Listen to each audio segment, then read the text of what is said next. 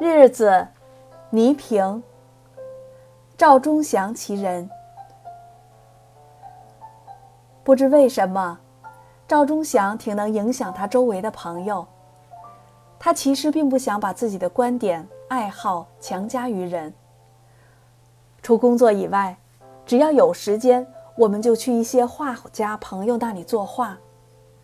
画画的过程使我越来越觉得自己的不足，和许多大画家的文化知识。艺术感觉相比，我简直就是一个小学生。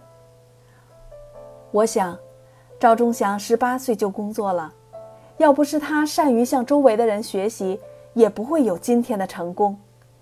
他是我身边最近的一面镜子。他很少指导我如何主持节目，交谈更多是主持以外的人生社会。读好书，教高人。我有幸和他在一起共事，也庆幸只要努力就不算晚。我相信未来是用现在换取的。赵忠祥的书卷气不是天生的，他一辈子都在学。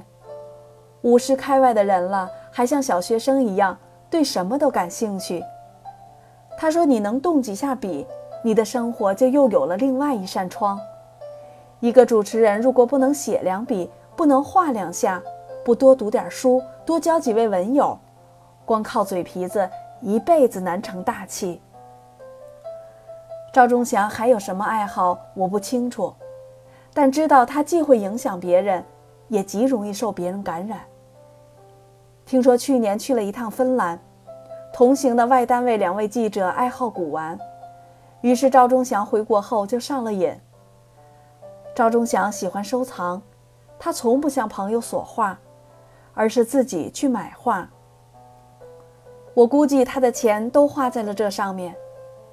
一双鞋几百块钱，他嫌贵；可一个明清时代的有缺口的瓷罐，他却舍得花几千块钱收藏。他入此道不久，却已经入了迷。新联系艺术团去延安途中，在西安只停留几个小时。他和歌唱家杨洪基连饭都不吃，就到西安博物馆去了。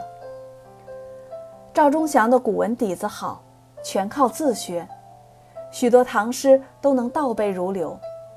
我们综艺大观的几位编导曾下决心拜他为师，补补古文的课。头几堂课上的还认真，后来工作一忙，杂事儿一多，我们就都忘了。倒是他好几次问我们。下一堂课什么时候上呀？真是愧对老师，我们的脑子里只剩下了“红日已高三千透”。这些年，我已数不清有多少次和他一起主持节目，一起外出，一起聊天，一起吃饭。始终让我心悦诚服的是那他那不同一般的敬业精神。他在台下准备稿子的那股投入与认真的劲儿。真应该让同行们都看看。他不是天才，但他是一个不可多得的人，一个为中国电视事业倾尽全部心血和生命的人。抛开职业来说，赵忠祥是一个普通的再也不能普通的人了。生活之不讲究，让人难以理解。一件长毛领子的空军皮夹克，他穿了不知多少个冬天。一双皮鞋都向上翘了，还要穿着它上台主持晚会。我说：“这双鞋绝对不行，不说好看不好不好看，一不小心给你绊倒了，到那时后悔莫及。你必须买一双好鞋。好鞋多少钱一双？你给我一千块钱，我去给你选一双。”他大笑：“开玩笑，一千块钱。”你不如把我从这个窗户上推下去。这事儿是一九九二年的事，我敢说那年的衣服他如今大部分还在穿着。据说杨澜从美国回来见到赵忠祥，第一句话就是：“您这件 T 恤还穿着呢，有五年了吧？”他说：“衣服不就是遮体保暖吗？买什么名牌？”他有他的人生哲理。我最不能容忍的是，年年春节晚会，他都在西装裤里套上一条厚厚的毛裤。毛裤腰太长了，他再翻下来显得特别臃肿。有一次，我和杨澜硬逼着他在直播前把那厚毛裤脱下来，他说害得他差点感冒。人家都是上了台恨不得扒掉一层皮才好，可他每回都拖里拖拉。但观众都不曾记得他穿什么样，始终打动人们的是他的那份厚道，那份真诚。赵忠祥可对吃可是独特，什么吃到他嘴里都有滋有味儿。他说他一生不知道饱是什么滋味儿。那次在人民大会堂演出的后台，我们在闲聊，不知怎么提到一九六零年，赵忠祥说。现在你们日子过好了，不知道挨饿的滋味儿，都不知道什么叫香了。我们那会儿，谁家要是用葱花炒个鸡蛋，那香味儿满楼都是。我就从家里拿个馒头，站在楼道里就着香味儿吃。我和王刚都笑出了眼泪。知足者常乐，他似乎太容易知足，以致生活态度似乎与当今社会格格不入。比如分房子吧，去年台里有机会把他的一套三居室、六十多平方米的住房换成四居室、有一百多平米的大房间，只因离台里稍微远一点，他就不肯搬。用他的话说，够住就行了。我几次劝他，他都不听。我说你会后悔的，他又是笑笑。前几年，台里给我们配备了 BP 机。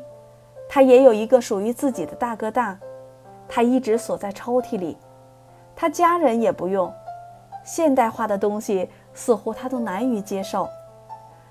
可有一天，他突然告诉我，他们家一家三口开始学车了。这是我第一次反劝他：“赵老师，你这个年龄绝对不能开车的。再说你也写过你的汽车观，这不是说了不算吗？”我其实知道他胆子小，我刚学会开车那会儿，为了显示一下，硬要从台里开车把他送回家，结果半路他下了车，声称老命不能断送在我手里。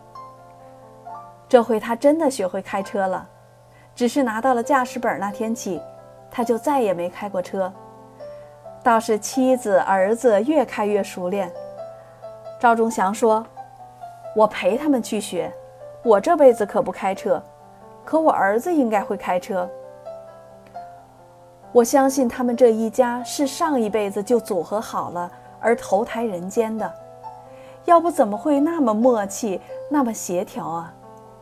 儿子赵芳很像他们夫妻，甚至有过之而无不及。和他接触时，你不觉得他是一个现代青年？听他说话，看他衣着。倒像是六十年代的一个小知识分子。他看了美国电影《阿甘正传》后，激动的好几天不平静，说他终于找到他的偶像了。大方下得一手围棋，他最佩服的人不是他父亲，而是丁卫平。他身上没有一点名人儿子的轻狂。据说考大学那天，考生的家长都在场外陪着孩子，他们夫妇俩。也想陪大方去，不成想他们拿起书包，大方就放下书包。你们去考吧，我不去了。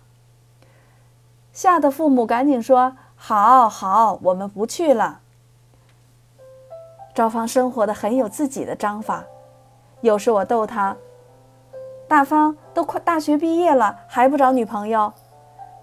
他很认真的告诉我，他想过几年工作一段再说。现在的女孩子大多他都不敢要，生活条件要求太高，他没钱养活。赵忠祥听了这话，心里保准乐开了花，儿子真像他呀，一辈子实实在在、认认真真。据说大方上了四年大学，他们班上没有几个人知道他是赵忠祥的儿子。赵芳其实从心里爱他爸爸，只是他们之间太民主、太平等了。有一次，我们在梅地亚开会，赵忠祥外外忘带呼机了，他打电话让大方给送过来。他们家离梅地亚只有一千米，赵芳提出在五百米处两人交接，儿子、父亲各走一半。儿子这一半是对父亲应尽的孝心，父亲这一半是为惩罚他记性不好。我们听了大乐。了解赵忠祥屏幕下的生活，也就懂得了为什么屏幕上的他会那么受观众欢迎。老百姓不会无缘无故的长久喜欢一个人，中国人多的是。在这个岗位上工作的人也不少，并非人人都能像他。他确实把自己的根深深地扎进了生活的土壤，也伸向了大地的四面八方。一年四季，接受阳光雨露的滋润，也承受雷电风雨的袭击。因根深而叶茂，因高大而受世人注目。我很庆幸，这几年有机会和赵忠祥一起工作。他给了我很好的影响，与他共事让我常常感到距离所在，激励我发奋努力，让我知道百尺竿头还需再进一步。我对赵新忠祥很信赖，遇到大事总是先给他打个电话，找他商量一下怎么办。不听老人言，吃亏在眼前。我不希望把他说老了，但我真的又把他当成前辈来敬重。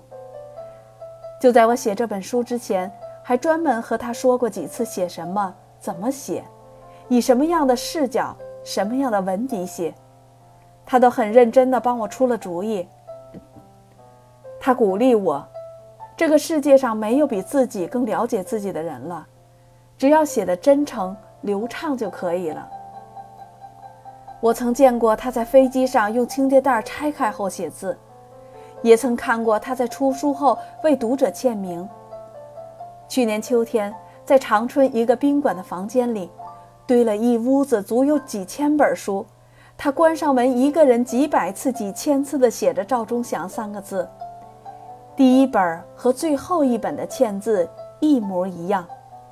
他并没有因为欠到最后而敷衍读者，在他眼里，每一个读者都是知心人。都是他应该尊重的人，他应该对得起花二十块钱买书的人。